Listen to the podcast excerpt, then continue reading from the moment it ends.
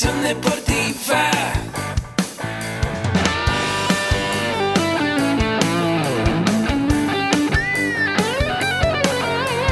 Yo soy Ahmed.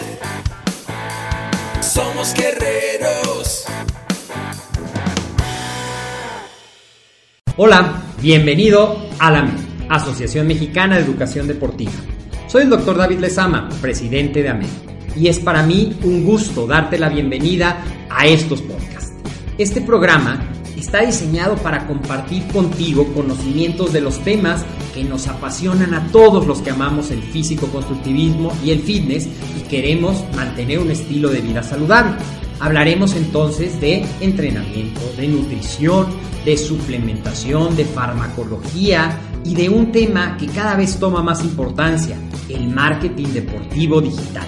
Tendremos como invitados una gran variedad de opiniones y profesiones, entrenadores, nutriólogos, profesores de AMED, químicos farmacobiólogos, médicos, preparadores físicos y desde luego deportistas. Sus historias, consejos y testimonios te ayudarán a aumentar tus conocimientos y desde luego también tu número de entrenos de clientes, haciendo más exitosa y profesional tu profesión de entrenamiento deportivo.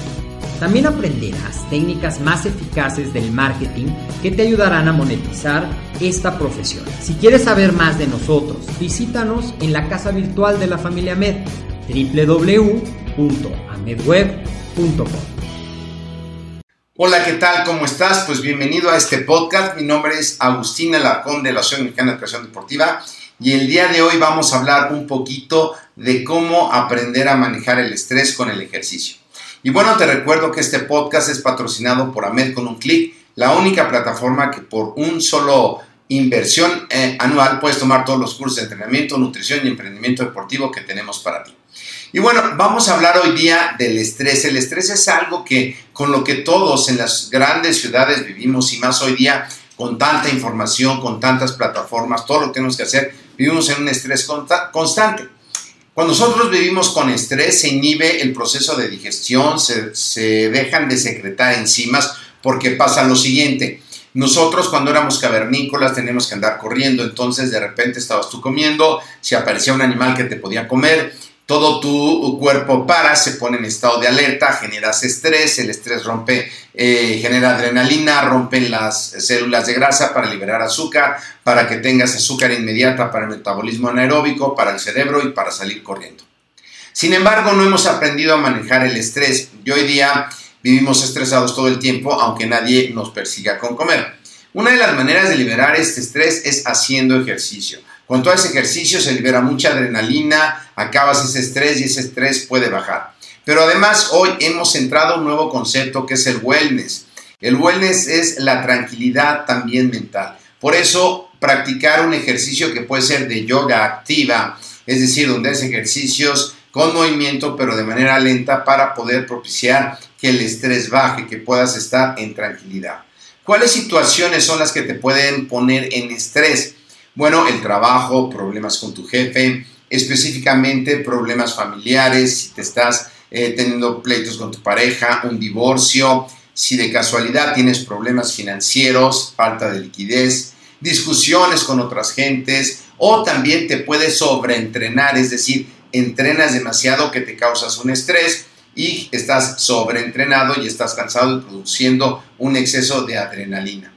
También puede ser que tengas un estilo de vida complicado, que tengas cansancio permanente. También esto se le conoce como vigorexia, estar entrenando todo el tiempo sin parar, porque sientes que si no vas al gimnasio, pues a lo mejor va a disminuir el tamaño del bíceps o del tríceps, te puede generar un cansancio también crónico y entrar en un proceso también de una posible enfermedad, porque cuando hay un alto estrés durante un periodo de tiempo muy prolongado, el sistema inmunológico baja y eres más susceptible a que te dé alguna enfermedad.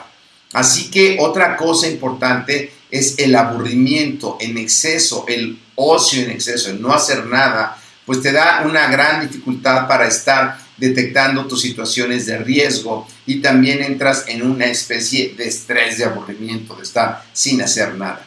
Otra cosa importante también que genera mucho estrés es el exceso de competencias cuando estamos compitiendo de manera cotidiana pues genera un estrés. Muchas veces la gente que hace fitness o físico a nivel de competencia viene muy estresado por la alimentación, pero también por eh, el estrés que la genera la competencia en sí misma. Así que es importante hacer ejercicio cuando estás estresado, pero también es importante dejarlo de hacer cuando estás estresado y incluir en tus rutinas algunas veces a la semana o diario si es posible algo de wellness, de yoga. O hoy también hay de, meditación. Hay muchas aplicaciones que puedes bajar de internet con eh, programas para meditar o en YouTube puedes poner meditación para relajarse, meditación para dormir, para que de esa manera tu cerebro pueda descansar, tus células al estar en un estado de relajación dejen de producir cortisol porque el cortisol también puede destruir los músculos. Así que una parte muy importante en la función de nosotros como entrenadores es motivar a los deportistas a que tomen su tiempo para entrenar, tiempo para meditar y tiempo también para crecer, para su autoestima. Escuchar audios de desarrollo personal, escuchar eh, o ver videos de desarrollo personal, historias de éxito de algún deportista, historias de éxito de algún empresario que ha logrado algo importante, eso va a hacer que tu entreno o tú, si eres la persona que está entrenando, tengas un mejor estado de ánimo y produzcas mayores endorfinas.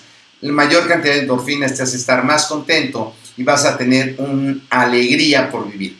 Y vas a estar de alguna manera en un estrés positivo. Es difícil hoy día decir que alguien no tenga estrés y ciertamente el ejercicio lo puede disminuir, pero también lo puede acelerar, así que no hay nada como el equilibrio.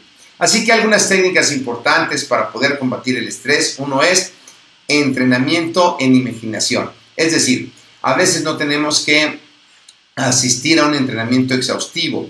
Hay muchas metodologías de entrenamiento donde consiste en entrenar de manera mental lo que nosotros queremos llegar a hacer. Esa es una parte, por supuesto tienes que entrenar también físicamente.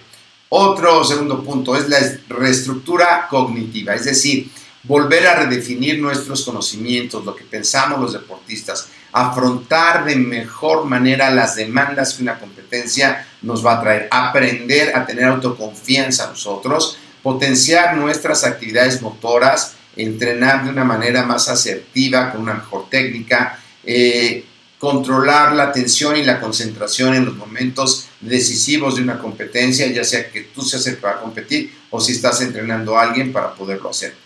En los deportes de resistencia se requiere mucho este tipo de habilidad para controlar la fatiga y el dolor que te produce el exceso de ácido láctico y todo el estrés que vas produciendo.